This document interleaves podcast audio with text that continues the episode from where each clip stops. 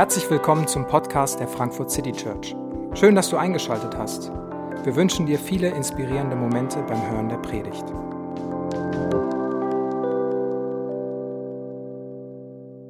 Hallo, guten Morgen. Mein Name ist David. Ich bin Pastor hier in der Frankfurt City Church. Schön, dass du, schön, dass ihr hier seid. Ähm, schön, dass viele bekannte Gesichter da sind. Schön, dass auch viele und einige neue Gesichter da sind. Herzlich willkommen, auch ganz besonders an alle äh, Gäste. Vielleicht in freudiger Erwartung oder auf kritischer Distanz, das weiß ich nicht.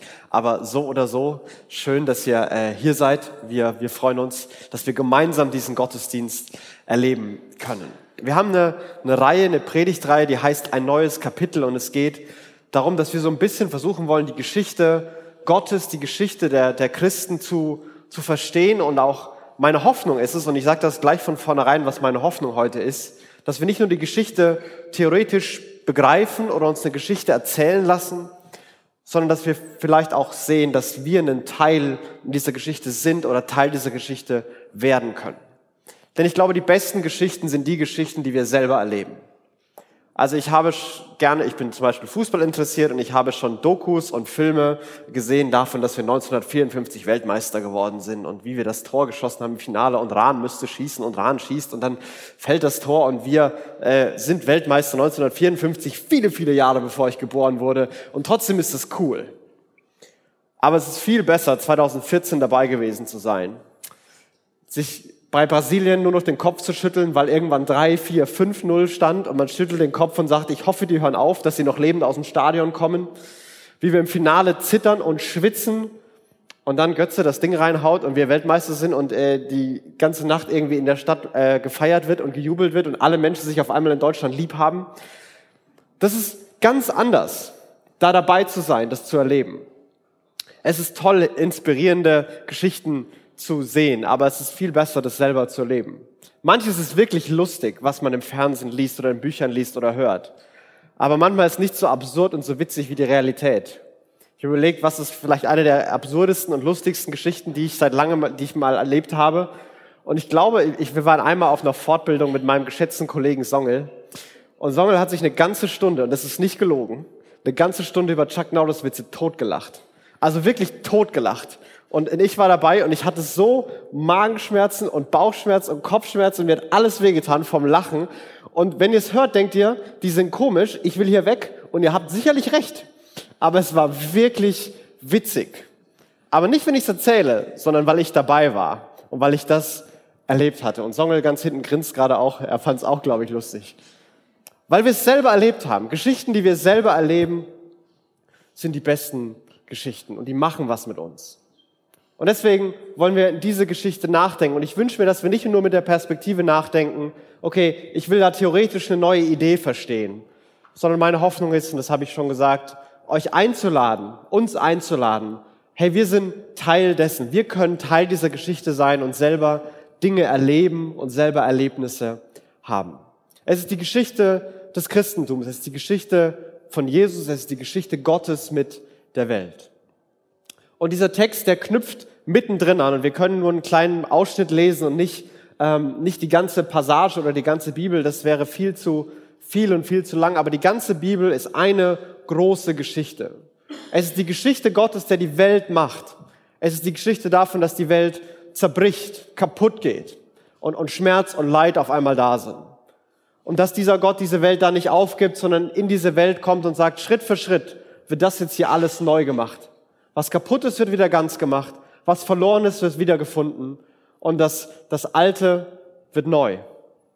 Und irgendwann am Ende wird es noch schöner sein, als es alles am Anfang war. Du brauchst die Bibel gar nicht mehr lesen, das ist die Geschichte der, der Bibel, wenn du es noch nicht wusstest. Das ist die große Idee.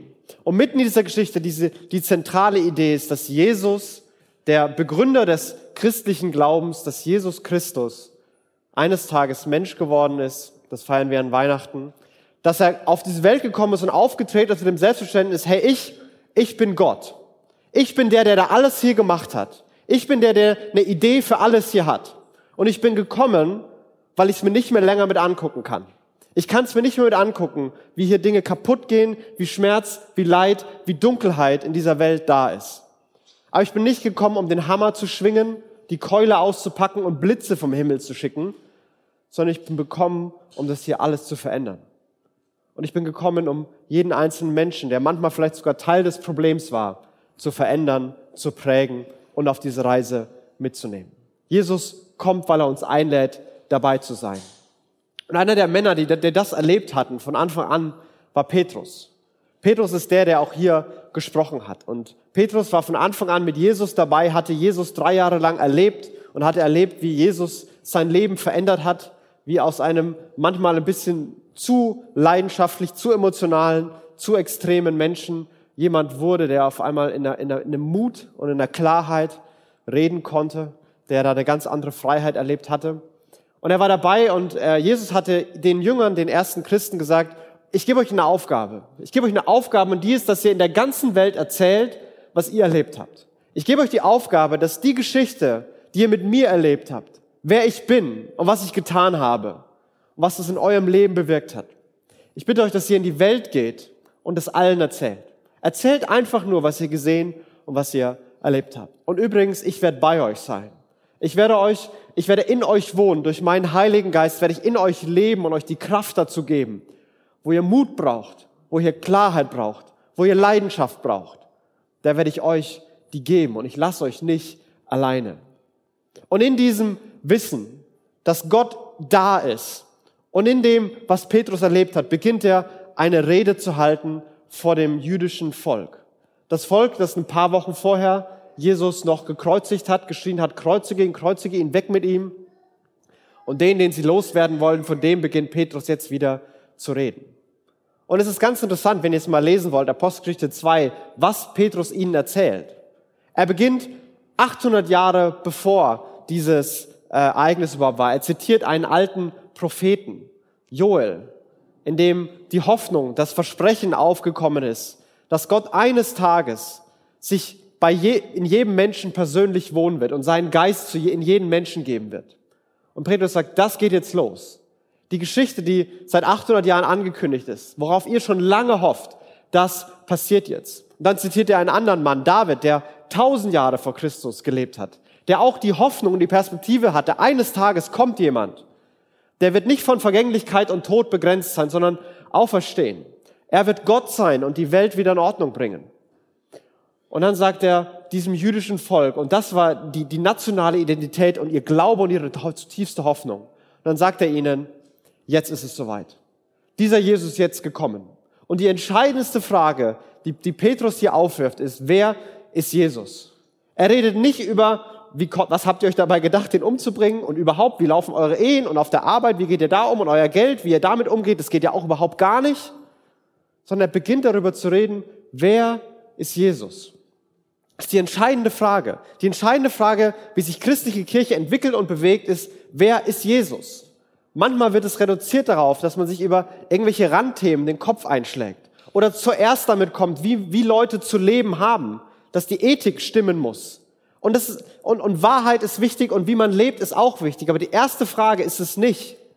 Die erste Frage ist, wer ist Jesus? Und wie sehen wir Jesus? Und wie reagieren wir auf Jesus? Und Petrus hält diese lange Rede und sein Fazit sagt er dann in Vers 36, die anderen 35 davor sind Rede. In Vers 36 sagt er dann, es steht also unzweifelhaft fest und ganz Israel soll es erkennen. Gott hat Jesus zum Herrn und Messias gemacht. Den Jesus, den ihr gekreuzigt habt. Finde ich auch eine geniale Idee, eine Rede so zu beenden. Äh, er hat Jesus zum Herrn und Messias gemacht. Den Jesus, den ihr gekreuzigt habt. Jesus, ist das Zentrum der Geschichte Gottes mit der Welt. Er ist der Messias, er ist dieser Retter, diese Erlöserfigur und er ist der Herr. Das kommt von Herrscher. Das heißt nicht, dass Jesus gesiezt werden will, sondern Herr wie Herrscher. Er ist der, der regiert, der das Zentrum, der Fokus und die Macht hat. Und er hält diese Rede. Jesus ist Herr. Und übrigens, den habt ihr gekreuzigt. Und so reagieren die Leute. Die Zuhörer waren von dem, was Petrus sagte, bis ins Innerste getroffen. Was sollen wir jetzt tun, liebe Brüder? fragten sie ihn und die anderen Apostel. Die Zuhörer waren von dem, was Petrus sagte, bis ins Innerste getroffen. Die Formulierung ist wie ein, wie ein Messer durchs Herz, wie ein Stich durchs Herz, also ganz tief Was sollen wir jetzt tun, liebe Brüder? fragten sie und die anderen Apostel. Und ein Teil der, der Jesus-Erzählung ist total konfrontierend. Damals wie heute ist Jesus ist konfrontierend, weil er den Anspruch hat, Herr zu sein, den Anspruch hat, zu herrschen. Und das ist nicht erst seit Aufklärung und, und, und Postmoderne unbeliebt. Das fanden Menschen noch nie gut. Dass jemand kommt und sagt, übrigens, ab jetzt bin ich dein Chef. Da, da kannst du in jede Zeit der Welt gehen und das fanden alle immer kacke. Da sind wir nicht die Ersten, die damit ein Problem haben. Und immer, wenn Christentum sich ausgebreitet hat, immer wenn von Jesus erzählt wurde, gab es immer diese konfrontierende Perspektive. Jesus ist der, der Herr ist und der regiert. Und das heißt, du nicht.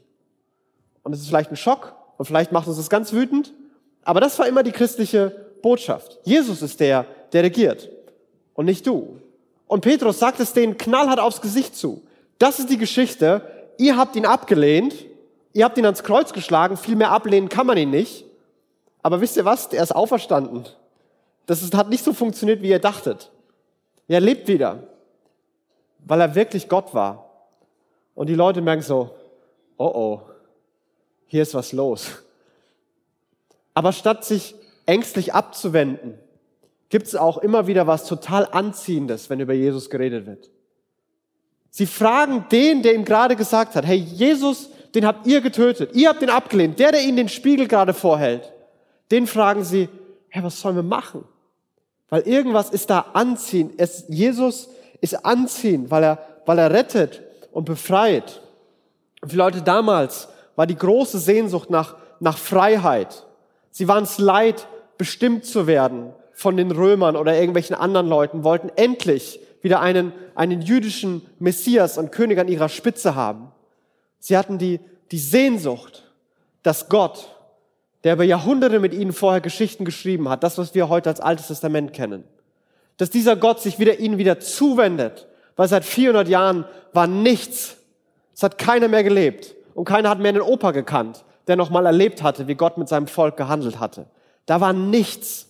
Und die Sehnsucht war, diese alten Geschichten, die wollen wir erleben. Und das scheint gerade zu passieren.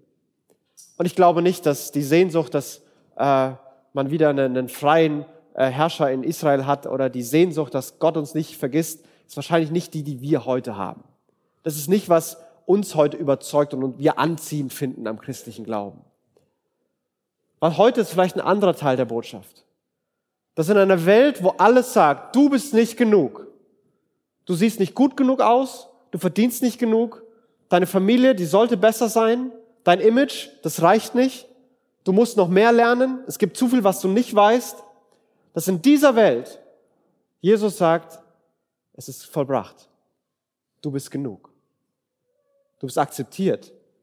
Du bist geliebt. So wie es gerade aussieht. Selbst wenn der, der nächste Schritt, das höher, besser, weiter nicht kommt. Du bist jetzt schon genug. Jesus, der in einer Welt, wo alles Wahnsinn ist, sagt, ich bin bei dir. Vielleicht fühlst du dich allein, vielleicht fühlst du dich verlassen. Keiner versteht dich, alle sind selber so mit sich beschäftigt, niemand weiß, wie es mir wirklich geht. Und dass da ein Gott ist, der sagt, hey, ich bin da. Ich bin bei dir. Du musst nichts beweisen und ich bin da. Ich bin der Herr, aber ich bin da. Und ich sage, Kraft meiner Autorität, du bist genug. Vielleicht ist das der Teil der Botschaft, den wir heute anziehen finden. So unbequem es ist, dass da jemand kommt und sagt, Jesus ist der, der eigentlich der Chef ist, so anziehend ist doch der andere Teil dieser Botschaft. Und für die Leute war das Anziehende stärker als das, was sie abstößt. Und ich glaube, das geht jedem so, der, der, der Christ ist oder der regelmäßig in die Kirche geht. Alle haben Dinge, die finden sie komisch und abstoßend. Aber das, was anzieht, ist überwiegt und ist stärker. Und deswegen diese Frage, hey, was sollen wir machen? Was sollen wir jetzt machen mit unserer Situation in dem Hier und Jetzt? Kehrt um, erwiderte Petrus. Und jeder von euch lasse sich auf den Namen von Jesus Christus taufen. Dann wird Gott euch eure Sünden vergeben und ihr werdet seine Gabe, den Heiligen Geist, bekommen. Kehrt um und lasst euch auf den Namen Jesus taufen. Damit Gott vergeben und euch die Gabe seines Geistes, die werdet ihr bekommen. Christlicher Glaube ist nichts anderes als die vertrauensvolle Reaktion auf Jesus. Mit dem, wie Jesus präsentiert wird, mit dem, wie wir Jesus sehen, zu sagen, dem vertraue ich, dem glaube ich. Darauf setze ich meine Hoffnung. Das zieht mich an. Das ist nicht eine richtige Doktrin, alle Haken setzen und alle Antworten kennen. Es bedeutet nicht, dass mein Leben komplett so ist, wie es sein sollte, dass alle sagen, oh, der hat aber ein gutes moralisches Leben. Christsein ist die, die vertrauensvolle Reaktion auf diesen Jesus. Und, und Petrus leitet es mit, dem, mit diesen beiden kleinen Worten ein, kehrt um. Umkehren. Und das kann man relativ wörtlich verstehen. Das ist, lauft nicht mehr da lang, sondern lauft da lang. Umdrehen. Neuer Fokus, neue Richtung. Geht nicht mehr den Weg, lebt euer Leben nicht mehr so, habt nicht mehr die gleichen, den gleichen Fokus wie davor, sondern habt jetzt einen neuen Fokus. Sondern dieser neue Fokus, der soll Jesus sein. Der Herr lebt jetzt so, dass Jesus der ist, der alles bestimmt. Dass Jesus eure Perspektive ist. Dass Jesus das Ziel ist, das ihr anstrebt. Davor habt ihr für alles möglich gelebt, für eure Arbeit, für eure Familie, für euer Image, für euer Konto. Aber jetzt, jetzt gibt's was Größeres. Ihr dürft immer noch Familie, Arbeit und, und, und Konto haben. Aber es gibt was, was viel größer ist. Und das ist Jesus. Und der soll ab jetzt eure Leben prägen. Und dann sagt er, lasst euch taufen, weil Taufe ist der öffentliche Ausdruck. Ich gehöre jetzt zu Jesus. Ist der Ausdruck, ich sterbe, ich gebe alle eigenen Ambitionen auf, ich werde untergetaucht, das Wasser, und dann werde ich abgewaschen und sauber, und dann stehe ich neu auf, zu neuem Leben. Die Vergangenheit bleibt tot, das Neue entsteht, und ich darf neues Leben leben, das unter der Herrschaft von Jesus steht. Und Paulus, äh, Paulus, Petrus knöpft da Versprechen dran. Denn diese Zusage gilt euch und euren Nachkommen und darüber hinaus allen Menschen in den entferntesten Ländern, auch hier in Deutschland. Allen, die der Herr, unser Gott, zu seiner Gemeinde rufen wird. Diese Zusage, dass der, der Heilige Geist gegeben wird, die gilt allen Menschen. Der Gottesgeist wird jedem Christen gegeben. Und ich weiß nicht, ob wir uns bewusst sind, was das für eine revolutionäre Idee ist. Dass Gott persönlich in jedem, der auf ihn vertrauensvoll reagiert, lebt, anwesend und präsent ist. Dass es nicht mehr gegliedert ist in, in Priester und Laien. Dass es nicht mehr gegliedert ist in moralisch gut und moralisch schlecht, arm und reich, Mann und Frau, jung und alt, was auch immer. Dass jeder, egal in welchem Land, egal in welcher Nation, egal wo das Leben gerade steht und wie es aussieht. Dass jedem der Geist Gottes gegeben wird, der vertrauensvoll auf Jesus reagiert. Dass Gott selbst in dir lebt, wenn du vertrauensvoll auf Jesus reagierst. Ganz egal, was sonst Faktoren in deinem Leben sind oder wie du sonst bestimmt und eingeordnet wirst oder dich selbst einordnest. Es ist jedem gegeben. Es ist das Privileg, jeder hat das Privileg, dass Gott persönlich in ihm lebt. Und jeder hat ein Privileg, ist ein, ist ein Irrsinn in sich. Weil Privileg bedeutet, dass man was Besonderes hat, was andere nicht haben. Aber Christsein ist manchmal ganz anders. Jeder hat das Privileg, dass Jesus, dass Gott mit seinem Geist persönlich in ihm lebt. Und an dieses Privileg, da knüpft Jesus immer wieder auch einen, einen Auftrag. Und dieser Auftrag ist für Petrus und ist für uns heute der gleiche. Die Geschichte zu erzählen, die man mit Jesus erlebt hat. Erzählt die Geschichte, so wie Petrus es hier macht. Erzählt, was ihr erlebt und von ihr begeistert seid. Das, was euch anzieht, das, was euch so, so gepackt hat, dass ihr bereit wart, euer Leben zu ändern, dass ihr bereit wart, Jesus als Herrn zu akzeptieren. Was, was immer euch dazu gebracht hat, erzählt das wovon ihr begeistert seid, redet. Und, und das sind gute Aufträge. Das ist ein Auftrag, den man gerne macht. Stell dir vor, du hast einen grandiosen Urlaub. Und am Ende sagt jemand, der dort gearbeitet hat, in einem Hotel oder Unterkunft oder was auch immer oder am Flughafen, hören Sie, wenn Sie in Deutschland sind, Ihren Freunden, erzählen Sie denen einfach, was Sie für einen tollen Urlaub hatten. Die müssen hier nichts buchen, sie müssen keine Flyer mitnehmen, sie müssen unseren Namen gar nicht erwähnen. Ich will einfach nur, dass sie erzählen, was sie für eine tolle Zeit hatten. Da würdest du denken so, okay, mache ich eh. Das ist das Erste, was ich allen erzähle, wie toll es hier ist. Wenn du mir einen Auftrag gibst, ich muss von meiner Steuer reden, dann muss ich mich dazu zwingen. Ich habe nämlich keinen Bock, über meine Steuererklärung zu reden. Das ist kein blöder Auftrag. Aber wenn du sagst, hey, erzähl von dem, wovon du begeistert bist, erzähl, was du erlebt hast. Ich glaube, es gibt nicht viel, was, was einfacher ist, weil wir es eh machen. Und Petrus bindet das dann noch ein bisschen in die größere Story auch ein. Mit diesen und noch vielen anderen Worten bezeugte Petrus ihnen das Evangelium, die Botschaft von Jesus. Eindringlich ermahnte er sie. Diese Generation ist auf dem Weg ins Verderben. Lasst euch retten vor dem Gericht, das über sie hineinbricht. Und vielleicht schreckst du sofort ein bisschen zusammen, wenn du so eine Formulierung hörst. Diese Generation ist auf dem Weg ins Verderben. Moment, war das nicht gerade noch anders mit Jesus und retten und befreien? Das war doch was ganz anderes. Was sagst du denn hier? Aber ich, ich glaube, das ist nicht so verurteilend, wie wir es auf den ersten Blick lesen. Diese Generation ist auf dem Weg ins Verderben, so wie gerade versucht wird, Leben zu gestalten. Das funktioniert nicht. Da wird es irgendwann im Chaos und im Leid enden. Es gibt hier Ideen und Prinzipien, die sind Wahnsinn. Das sind, die sind Wahnsinn. Das wird nicht gut enden. Und er lädt ein. Das ist kein Urteil, das da gefällt wird. Lasst euch retten. Lasst euch retten vor dem Gericht, vor dem, was kommen wird. Petrus ist die Not seiner Mitmenschen bewusst und er ist bewegt davon. Und er redet deshalb über Jesus. Er, ist, er, er sagt nicht, ihr seid so doof, wie, wie konntet ihr das nur, nur meinen? Er sagt auch nicht, hat zum Glück weiß ich's besser. Und da habe ich so ein bisschen elitäres Denken und ziehe mich aus allem zurück. Sagt, hey, das, das führt ins Verderben. Wie das hier läuft, das funktioniert nicht.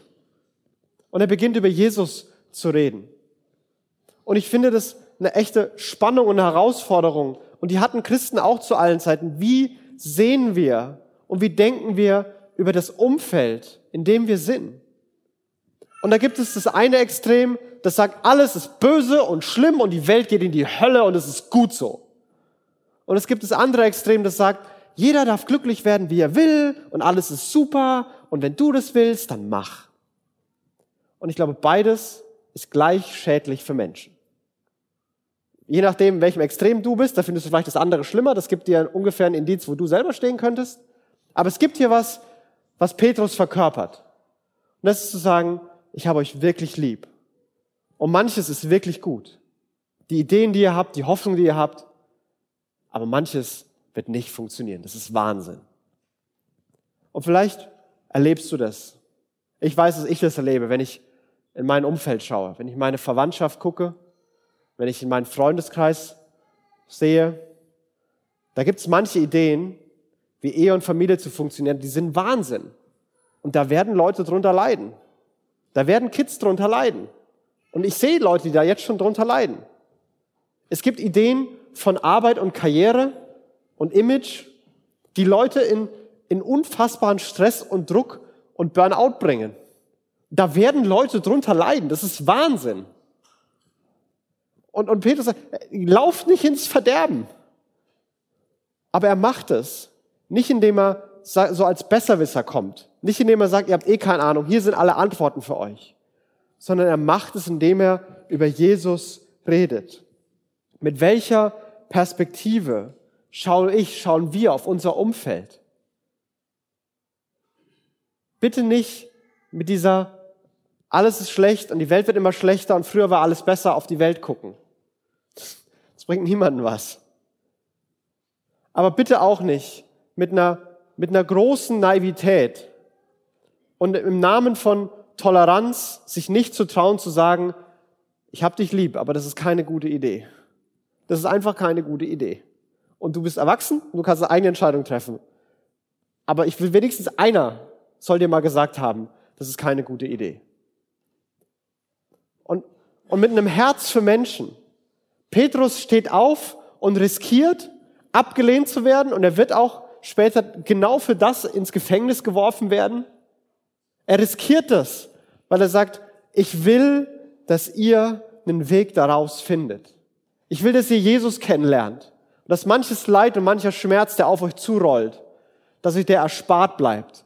Weil wenn Jesus Herr ist, und Petrus sagt, ich habe das erlebt. Petrus hat drei Jahre erlebt, dass das, was Jesus sagt, dass das funktioniert. Ganz egal, wie abstoßend das auf den ersten Blick sein mag, das funktioniert. Leben ist wirklich besser, wenn man vergibt und nicht, wenn man Bitterkeit festhält. Leben ist wirklich besser, wenn man versucht, seine Mitmenschen und sogar seine Feinde zu lieben, als mit Hass und Rache zu reagieren. Jesus sagt, es ist besser, sich auf eine Frau festzulegen und bei der zu bleiben und auf einen Mann festzulegen und bei dem zu bleiben, als immer wieder neue Ideen zu finden, in der Hoffnung, nichts zu verpassen. Und Leute sind glücklicher. Und da gibt es massig Statistiken, die das beweisen. Und, und das ist, was Jesus gesagt hat. Und Petrus sagt, das funktioniert. Und die Ideen, die will ich euch weitergeben. Und dafür müsst ihr aber diesen Jesus kennenlernen. Weil wenn ihr nicht eine Begeisterung für Jesus habt, dann werdet ihr mir nicht glauben und es nicht erleben. Aber manche der Leute hatten diese Perspektive. Sie fanden Jesus anziehend. Und dann heißt es, viele nahmen die Botschaft an, die Petrus ihnen verkündete und ließen sich taufen. Durch Gottes Wirken wuchs die Gemeinde an diesem Tag um etwa 3000 Personen. auch verrückt. Ich weiß nicht, wie man da Gemeinde strukturiert. Also ich habe ja den Job und wenn es hier 3000 Leute über Nacht mehr wären, dann wäre ich komplett überfordert. Das ist einfach zu viel. Aber es ist verrückt, oder? Da steht ein Mann auf, erzählt, was er erlebt hat, erzählt von Jesus, sagt übrigens, er habt ihr gekreuzigt, aber es gibt Hoffnung, lasst euch retten, Jesus hat euch lieb, Jesus kann euer Leben verändern. Und 3000 Leute sagen, das will ich, das ist meine Geschichte, ich bin dabei. Und es gibt hier einen kleinen Schlüsselwort, wie sowas möglich ist. Durch Gottes Wirken. Jesus, der versprochen hatte, Gott ist bei euch und er gibt euch die Kraft, dass wenn ihr eure Geschichten erzählt, dass das Menschen und die Welt verändern wird. Das in 2000 Jahren dafür gesorgt hat, dass Christentum die größte Religion auf der gesamten Welt ist. Durch Gottes Wirken. Der ist wirklich da. Der ist wirklich involviert. Und wenn ihr redet und wenn ihr sprecht, wenn ihr ermutigt oder auch wenn ihr manchmal sagt, hey, das ist keine gute Idee. Gott ist da. Und Gott ist mit seiner Kraft präsent. Und durch Gottes Wirken werden diese Geschichte, die Petrus hier erzählt, verwendet, um Leben zu verändern. Eine große Zahl sogar hier am Anfang.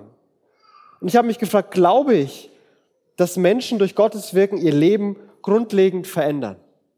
Und der erste Gedanke ist, also alles, was halbwegs christlich klingt und am Ende auch noch der Prediger sagt, natürlich glaube ich das. Aber der zweite Gedanke ist, glaube ich das wirklich? Wenn ich an manche Freunde denke und wie festgefahren sie in manchen Situationen sind. Wenn ich an manche Verwandten denke und wie seit Jahrzehnten Leben nach dem gleichen Muster verläuft. Und dann komme ich und erzähle, dass Jesus mir was bedeutet, dass Jesus besonders ist und Jesus funktioniert. Und das soll denen ihr Leben auf den Kopf stellen. Wirklich. Manchmal ist das eine große Herausforderung. Und deswegen ist dieser kleine Satz durch Gottes Wirken so wichtig. Denn wenn ich glaube, ich muss das machen, meine Geschichte muss gut verpackt sein, die muss gut erklärt sein, die muss mit Beispielen illustriert werden, da dürfen keine Lücken sein und alle Fragen müssen beantwortet sein. Dann, dann wird uns das so einen Druck machen und killen. Aber durch Gottes Wirken können solche Dinge passieren. Und manche hier sind der lebende Beweis, dass nach vielen Jahren oder langen Muster sich Dinge grundlegend ändern können. Ihr seid der lebende Beweis. Viele hier sind der lebende Beweis, dass es funktioniert. Und Gott will das heute noch tun. Und deswegen ist auch heute noch der Auftrag, hey, erzählt eure Geschichten. Und dann heißt es, dass die Gemeinde zusammenkommt. Dass diese Leute eine Gemeinschaft geformt haben. Die erste Kirche, die erste Kirche entsteht. Eine Gemeinschaft von Menschen, die an Jesus glauben. Da gab's, da wurden keine Mitgliedlisten und Datenschutzbögen ausgeteilt, wie wir das heute machen müssen, weil es da noch keine EU gab. Aber die Menschen haben sich zusammengehört, weil sie verbunden waren durch Jesus. Und das ist auch, was uns heute verbindet. Und sie haben das im Alltag versucht zu leben. Was aber das Leben der Christen prägte, war die Lehre, die, in der sie die Apostel unterwiesen, ihr Zusammenhalt in gegenseitiger Liebe und Hilfsbereitschaft, das Mahl des Herrn und Gebet. Vier Elemente. Die Wahrheit über Jesus, Gemeinschaft untereinander, Abendmahl, das, die Vergewisserung und die fassbare Erinnerung, dass, dass die Versprechen Gottes gelten und das Gebet, die das Bitten und Flehen um Gnade, um, um das, wo überall Mangel ist und Schwäche ist. Kirche soll uns helfen, den Fokus zu behalten und Kirche soll uns für unseren Auftrag stärken und befähigen. Und es gibt hier kein Entweder-Oder in dem, was Petrus sagt und die ersten Christen gelebt haben. Es ist nicht, wir müssen der ganzen Welt von Jesus erzählen oder wir machen Kirche, sondern es kommt zusammen. Wir brauchen Gemeinschaft, um, um mutig zu werden, um stark zu werden, um was geben zu haben. Wir müssen erst was bekommen, damit wir was geben können. Aber wenn wir es immer nur behalten und nie loswerden und nie geben, dann wird es so eine Spirale um sich selbst und dann wird es so ein Kreisel und es wird komisch und ganz, ganz schief. Die beiden Dinge werden verbunden. Und ich möchte mit, mit drei Fragen enden, die uns helfen können, wie, wie diese Kraft, von der er hier spricht und diese Idee und wie wir uns in diese Geschichte Gottes und diese Geschichte seiner Kirche einklinken können. Und es sind drei Fragen, wo ich glaube, dass manche von euch da sitzen werden und sagen, bei mir müssen alle drei besser werden. Alle drei sind genau ich. Weil es kann immer alles besser werden.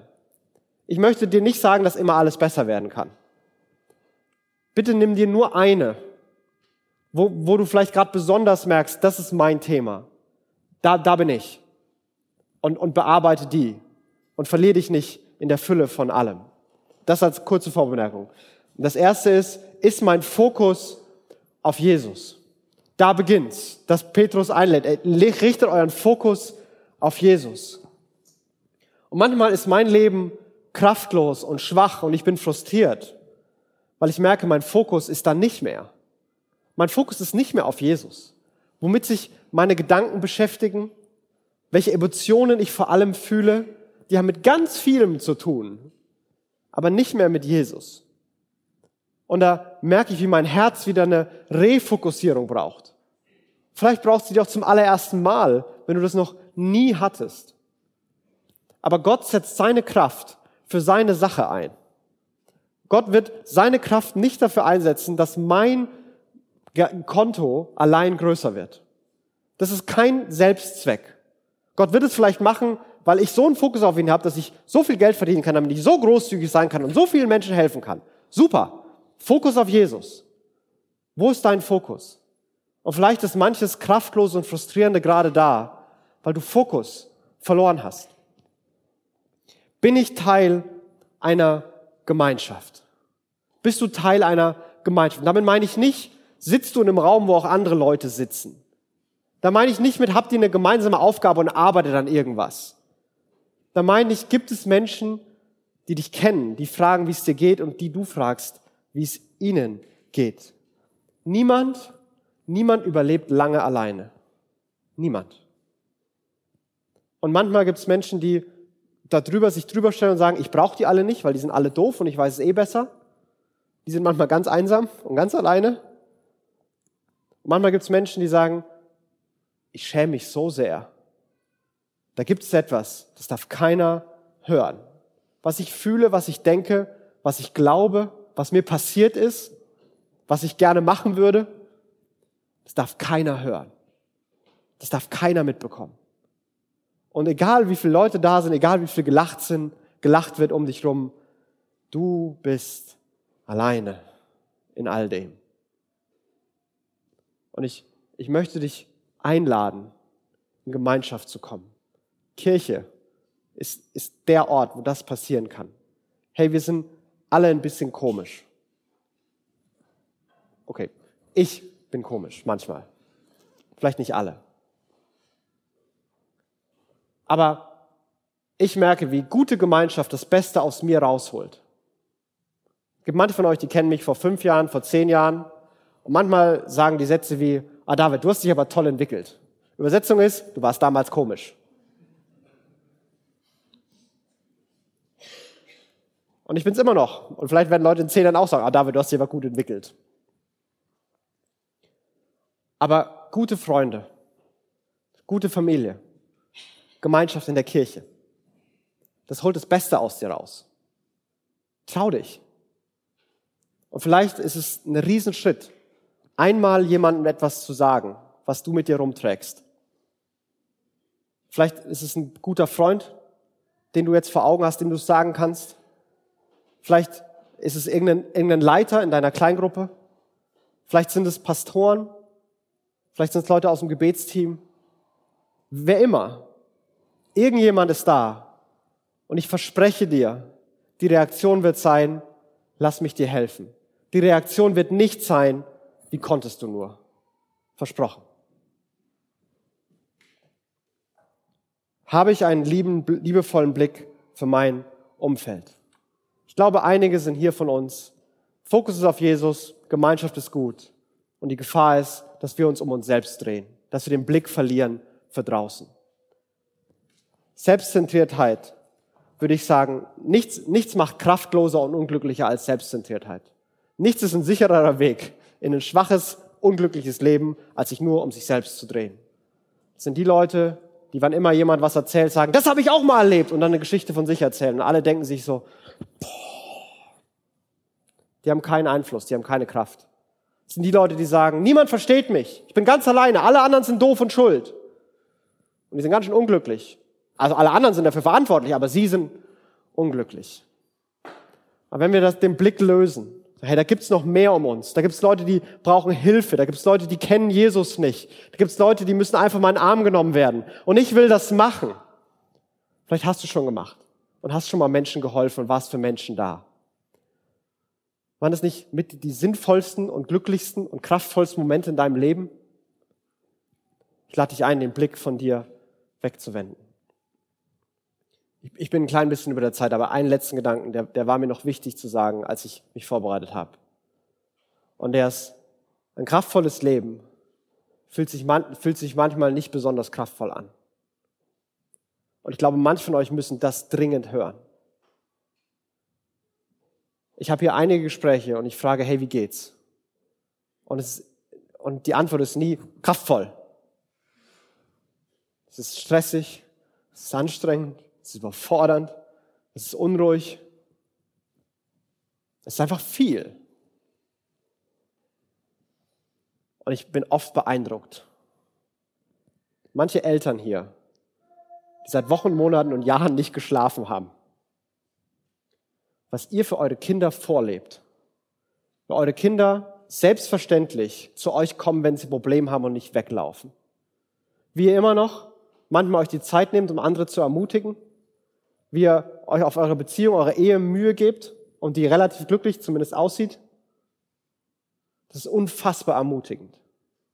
Du hast unfassbar viel Einfluss und Kraft, auch wenn du dich überhaupt nicht so fühlst. Manche, die auf Arbeit rennen und strampeln, weil es Kollegen gibt, die Steine in den Weg legen, wo die Ansprüche einfach Wahnsinn sind, aber allein, dass du hier bist und dir Zeit nimmst für sowas wie einen Gottesdienst. Dass du andere fragst, wie es ihnen geht und nicht nur von dir redest. Dass deine Ehe immer noch intakt ist. Weil wenigstens das priorisierst du. Das ist ein unglaublicher Einfluss, den du auf andere hast. In deiner Verwandtschaft und an anderen Orten. Kraftvoll zu sein bedeutet nicht immer, sich kraftvoll, anzufühlen, sich kraftvoll zu fühlen. Ich fühle mich sehr selten kraftvoll.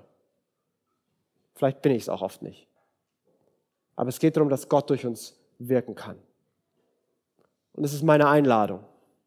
Meine Einladung in dem, wo du gerade stehst, deinen Fokus auf Jesus zu richten und Teil dieser Geschichte zu werden. Wieder neu oder zum allerersten Mal. Jesus ist so anziehend, dass ich dabei sein will. Ich will da rein. Ich will loslegen. Das ist meine Einladung. Und dafür möchte ich gerne beten. Jesus, ich danke dir, dass du auf diese Welt gekommen bist, weil du uns zeigen und beweisen wolltest, dass du uns lieb hast und dass du uns nicht vergessen hast. Dass aller Zerbruch und alles Leid, alle Überforderung, die wir gerade erleben, dass die nicht von dir gewollt ist, dass die dir nicht egal ist, sondern du bist gekommen hierher. Und du kommst und lädst uns ein, du sprichst uns zu, du bist genug. Du sprichst uns zu, du, ich bin da. Und ich bete, dass es in die Tiefen unserer Seelen vordringt. Und ich bete, dass es uns so einen Mut macht und so eine Kraft gibt, stark zu sein, mutig zu sein, anderen zu erzählen, was wir erlebt haben. Und du siehst jetzt gerade jeden hier, vor welchem Schritt er steht, vor welchem Schritt sie steht. Sprich uns Mut zu. Lass uns aufbrechen in das Neue, was du für uns vorbereitet hast. Jesus, begegne du uns jetzt und hier. Amen. Wir hoffen, die Predigt hat dich inspiriert. Wenn du uns kennenlernen möchtest, dann schau einfach mal auf unsere Homepage www.frankfurtcitychurch.de oder besuche uns in unseren Gottesdiensten. Bis dann!